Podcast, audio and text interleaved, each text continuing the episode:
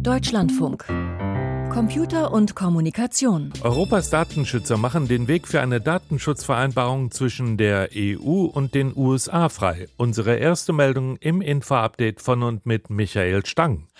Die EU-Datenschützer haben diese Woche ihre Stellungnahme zum geplanten Data Privacy Framework vorgestellt, das im vergangenen Jahr ausgehandelt wurde. Demnach gibt es zwar Kritik, jedoch keine grundsätzliche Ablehnung. Deutliche Verbesserungen sieht das Prüfungsergebnis des Europäischen Datenschutzausschusses beim Zugang zu Rechtsbehelfen.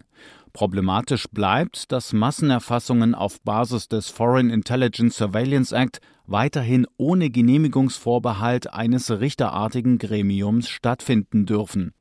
Hacker senden falschen Luftalarm in Russland. Infolge eines Cyberangriffs haben in Russland nach Angaben der Behörden mehrere Regionalsender falsche Luftalarmwarnungen gesendet. Dabei wurde die Bevölkerung am Dienstag aufgefordert, wegen eines Raketenangriffs Schutzräume aufzusuchen. Zu den betroffenen Regionen gehörte auch die Halbinsel Krim, die Russland 2014 von der Ukraine annektiert hatte. Die EU-Kommission plant eine digitale Version der amtlichen Fahrerlaubnis. Die EU-Kommission will die Führerscheinvorschriften modernisieren und einen unionsweitigen gültigen digitalen Führerschein einführen. Zudem schlägt sie neue Bestimmungen vor, mit denen Verkehrsvorschriften grenzüberschreitend einfacher durchgesetzt werden sollen. Die Vorschläge werden nun vom EU-Parlament und vom Rat beraten. Der digitale Führerschein soll EU-weit gelten und auf dem Projekt European Digital Identity Wallets basieren. Der Führerschein könnte damit auf dem Smartphone abgelegt werden, aber auch weiterhin als Karte erhältlich sein. Das Europäische Parlament verbietet TikTok für Mitarbeitende. Wegen Datenschutzbedenken hat nach der Europäischen Kommission auch das EU-Parlament seinen Beschäftigten die Nutzung des Online-Dienstes TikTok auf Dienstgeräten wie Handys oder Laptops verboten.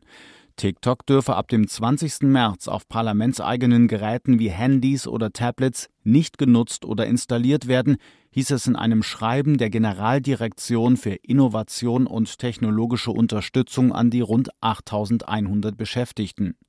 Grund sind massive Datenschutzbedenken und Befürchtungen über einen Zugriff des chinesischen Staates auf den chinesischen Mutterkonzern von TikTok, ByteDance. Auch die USA und Kanada lassen TikTok von Behördentelefonen entfernen. Die Bundesnetzagentur zieht gefährliche Elektronik aus dem Verkehr. Im vergangenen Jahr landeten erneut massenweise mangelhafte Produkte auf dem Markt, die als fabrikfrischer Elektroschrott endeten. Wie die Bundesnetzagentur meldet, wurden 2022 mehr als 15 Millionen Geräte entsorgt, darunter unsichere Stromsparstecker, WLAN-Steckdosen und Akkulader.